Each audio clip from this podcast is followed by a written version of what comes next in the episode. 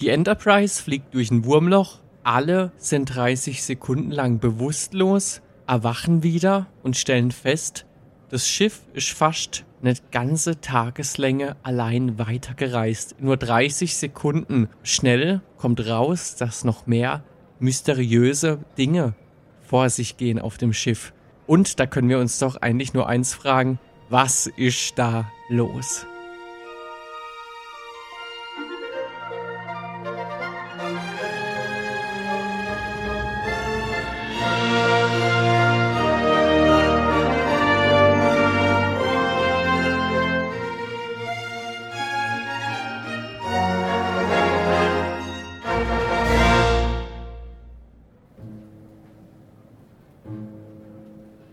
Und damit herzlich willkommen zurück bei Bartrek, eurem inoffiziellen Star Trek Podcast. Wie immer live aus der Zukunft. Und ja, was ist los gewesen? Was ist geschehen? Sowohl in der Folge als auch bei mir. Es hat länger gedauert, jetzt hier wieder eine Folge zu veröffentlichen.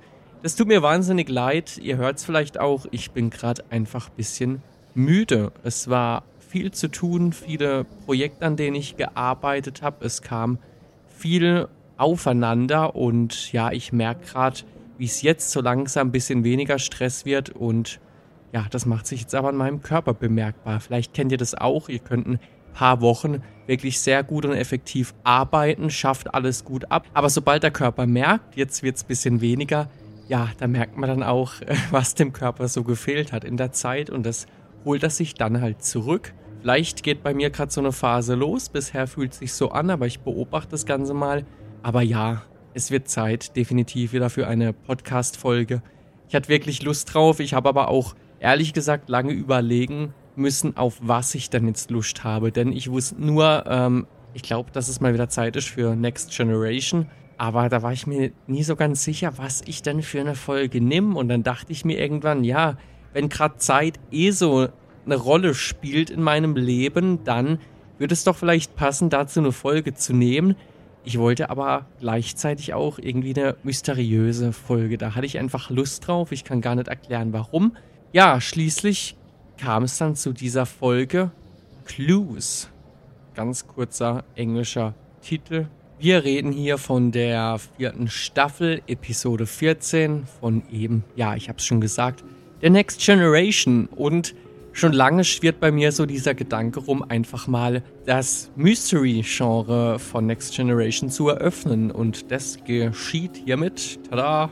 Äh, hallo dazu. Ähm, nee, ich, ich wusste gar nie, ehrlich gesagt, wie ich es mache. Und ähm, jetzt fange ich einfach mal damit an.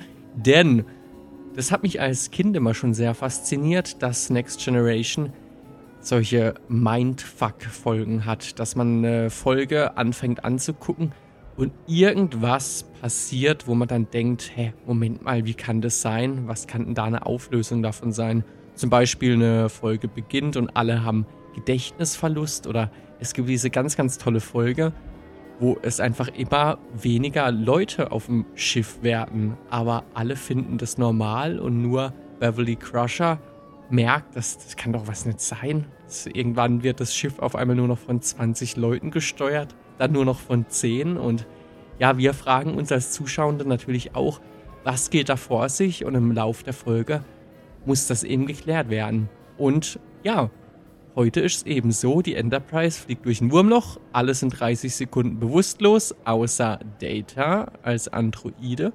Er ist die ganze Zeit bei Bewusstsein und alle wachen wieder auf und irgendwas scheint nicht zu stimmen. Das heißt, die Vermutung wird schnell laut ob die Crew vielleicht länger als 30 Sekunden bewusstlos war. Hm, wie gesagt, Zeit war mir heute ein wichtiges Thema. Das passt definitiv auf diese Folge und die Folge leitet das auch schon sehr clever ein, denn schon am Anfang ist Zeit ein ganz wichtiges Element. Es geht wieder ganz vertraut los mit einem Computerlogbuch von Picard und er redet da über diese Zeit. Denn scheinbar war es so, dass die letzten Wochen sehr anstrengend war. Es musste viel getan werden ja, alle nehmen sich eine verdiente Auszeit. Das sehen wir dann zum Beispiel ein Holodeck-Programm von Picard. Der ist ja ein großer Fan von Dixon Hill. Das sind solche 30er Jahre Detektivgeschichten, in der er eben den Dixon Hill verkörpert. Das ging in den späteren Staffeln immer mehr verloren. Ich weiß gar nicht, wann es zum letzten Mal vorkam. Es gibt ja dann in First Contact, dem achten Star Trek-Film, nochmal eine Referenz dazu. Da sind sie kurz in so einem Programm drin. Dixon Hill wurde aber meines Gefühls nach immer mehr von den Sherlock Holmes-Episoden von Data und Jordi abgelöst auf dem Holodeck. Auch da müssen wir mal eines Tages noch unbedingt drüber reden. Das finde ich einen ganz, ganz tollen Einfall. Hier jetzt aber eben Picard in seiner Freizeit als Detektiv unterwegs. Übrigens, ich habe es mich jahrelang gefragt, aber irgendwie nie recherchiert, was ich jetzt für diese Folge für euch nachgeholt habe. Dixon Hill ist eine völlig frei erfundene Figur. Ich dachte mir da immer, ja, vielleicht gibt es dann wirklich einen Dixon Hill, also Romane einfach über, über einen ähm, Detektiv, der so heißt, vielleicht wirklich aus den 30er Jahren, damit es dann auch rechtlich keine Probleme mehr gibt. Aber nein, wurde für Star Trek erfunden, hat man eingeführt eben, um Picard auch mal ein bisschen von der anderen Seite zu zeigen und nicht immer nur so als ja steifen, sehr regelkonformen Captain der Enterprise. Und diese Holodeck-Folge, die liefert schon ein wichtiges Stichwort, nämlich Mysterium.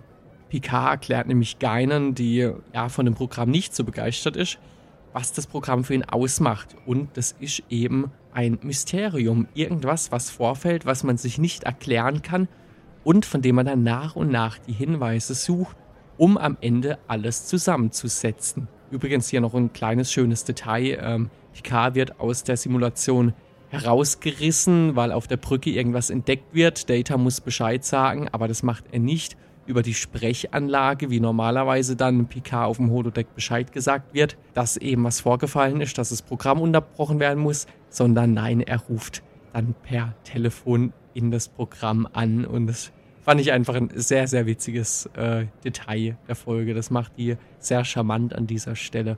Nach diesem lockeren Intro geht es dann schnell ans Eingemachte, denn dieser Vorfall passiert. Sie fliegen durch ein Wurmloch, alle wachen auf und erst sieht so aus, als wäre jetzt alles normal, bis auf die 30 Sekunden.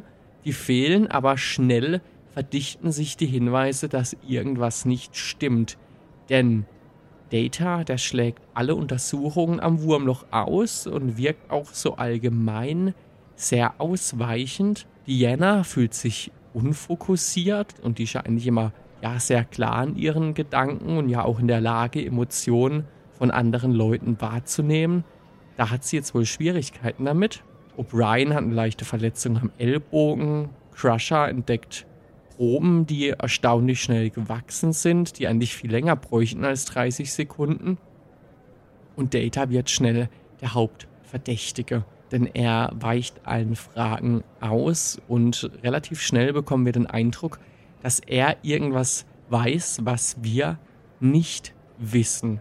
Diese Folge finde ich ganz wichtig auch wieder für das Verhältnis zwischen Data und Picard. Das ist ja ein Verhältnis, mit dem sich die ganze erste Season von der neuen Serie Picard beschäftigt. Ähm, ja, wie immer ich muss es einfach immer dazu sagen, ich bin ja überhaupt kein Fan von der Serie. Ich möchte die auch nicht weiter gucken. Aber dass sie immerhin versuchen, dieses Verhältnis dazu beleuchten, finde ich gut. Wie sie es machen, darüber kann man natürlich immer streiten. Aber ja, man merkt einfach schon, ähm, es ist eine sehr wichtige Beziehung, weil Picard für Data ja schon, äh, ich weiß nicht, ob Vaterfigur das richtige Wort ist. Vielleicht ist sogar das, das richtige Wort, wenn man überlegt, wie jung Data quasi noch ist als Android.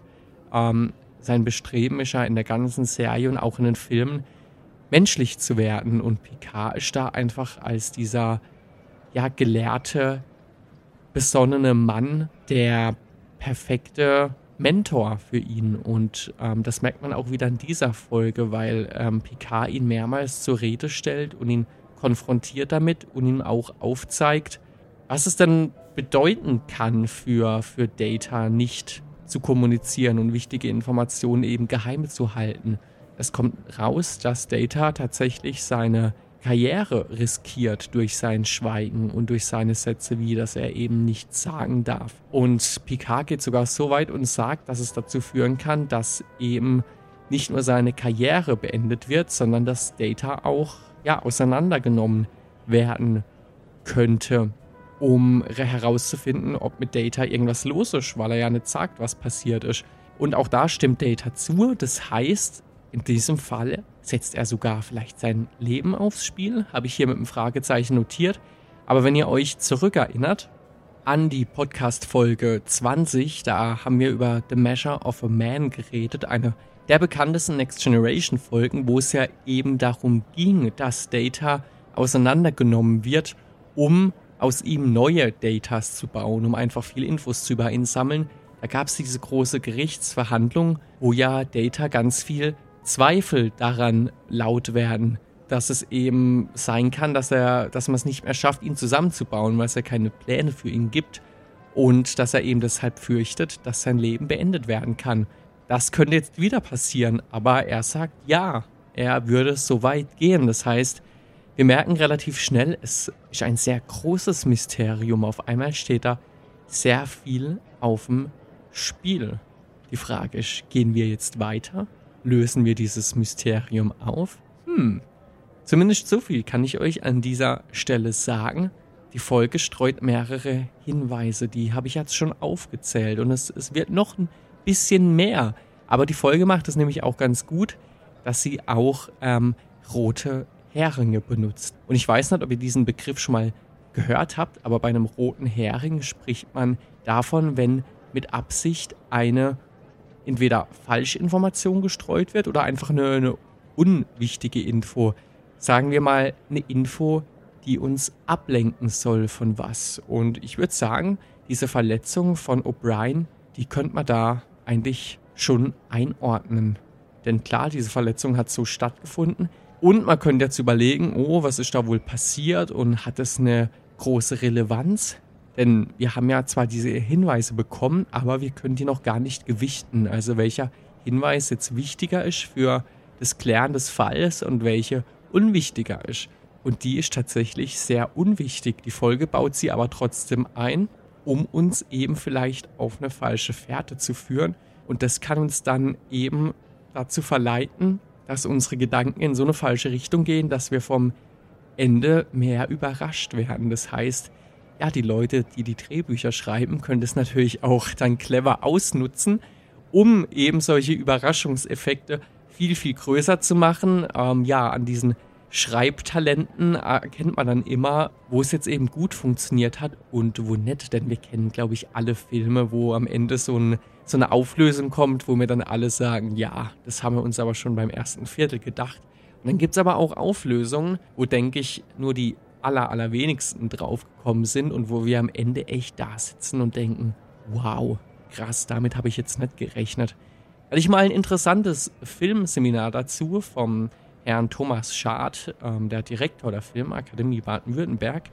Und da haben wir Psycho angeguckt und er hat auch schon das Intro davon ein ganz bestimmtes Detail als roten Hering bezeichnet, nämlich die Angabe ganz am Anfang von Ort und Zeit, denn wir sehen eine große Stadt-Skyline und dann wird eingeblendet, wann und wo das spielt. Und wir sehen das und denken gleich, oh, das wird wichtig. Und es wird eine Handlung eingeführt mit einem Geldkoffer, der dann gestohlen wird. Und wir denken die ganze Zeit, ja, das ist die Haupthandlung.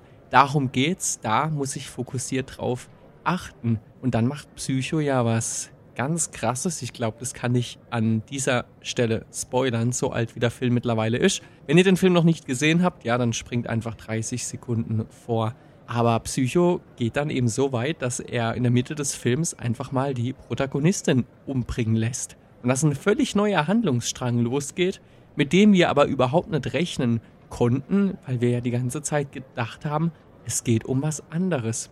Ganz so viel Cleverness möchte ich dieser heutigen Star Trek-Folge nicht zuordnen, denn so brillant ist die jetzt nicht geschrieben und letztlich sind außer dieser Verletzung von O'Brien alle ähm, Hinweise irgendwie wichtig, manche eben mehr, manche weniger. Ich denke, dass Data der wichtigste Hinweis ist. Das merkt man sehr schnell, allein schon wie die Kamera arbeitet und immer auf sein Gesicht fokussiert und Data, der als Maschine ja eigentlich keinerlei Emotionen hat, hat dann doch immer mal wieder so leichte Gesichtsregungen, wo ich mich dann gefragt habe, warum reagiert er eigentlich gerade so? Er hat doch eigentlich gar keine Emotion. Aber ja, das äh, soll, glaube ich, uns einfach ein bisschen helfen als Zuschauende, das dann eben besser nachvollziehen zu können.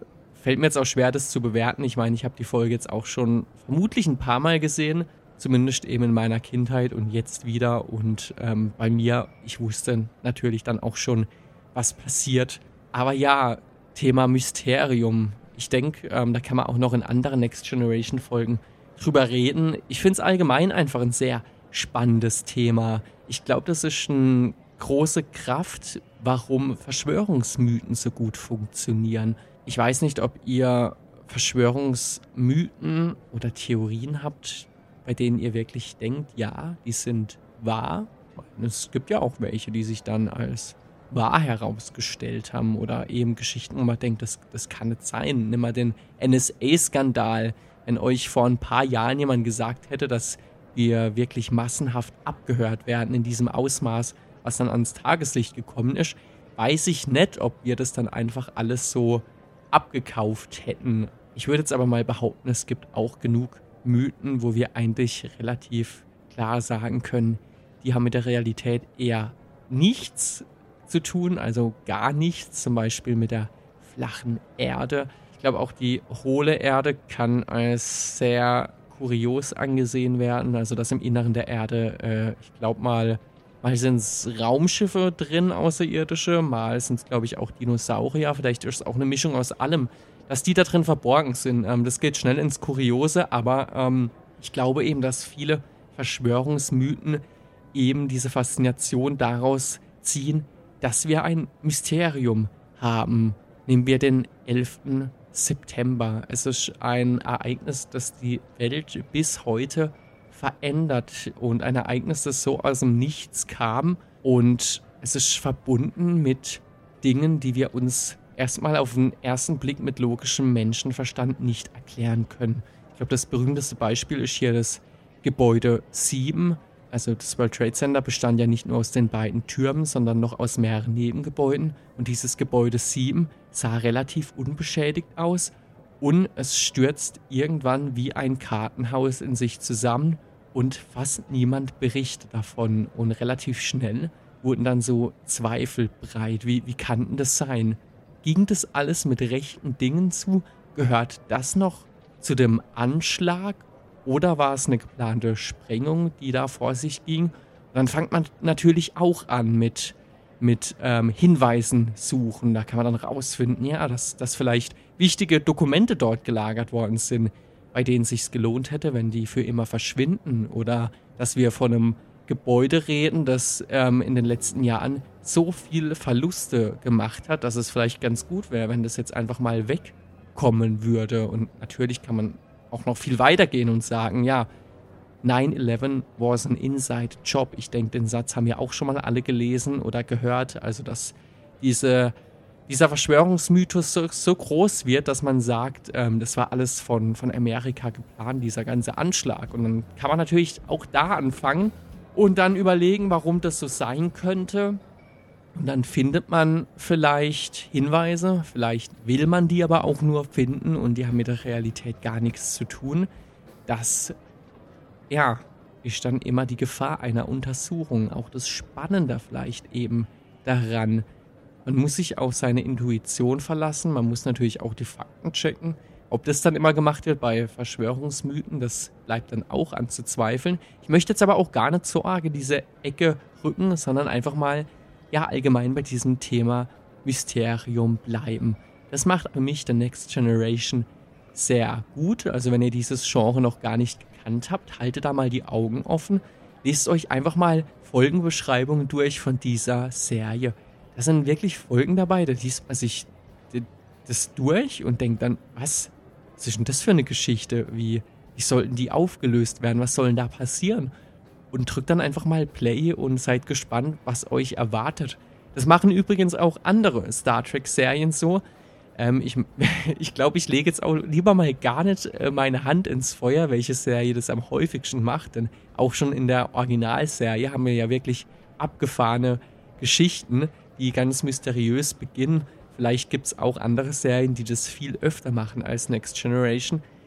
Next Generation war halt mein großes ja, Kindheitsding, mein wirklicher Einstieg in Star Trek und die erste Serie, bei der ich, ähm, ja, ich glaube, wirklich alle Folgen gesehen habe. Und ähm, da habe ich eben relativ schnell diese Sorte von Folgen entdeckt und die haben mich sofort fasziniert. Denn wenn man das zum ersten Mal schaut, vom Alter der Folgen völlig unerheblich, ähm, kann man echt drüber hinwegsehen, weil es trotzdem einfach eine spannende Geschichte ist.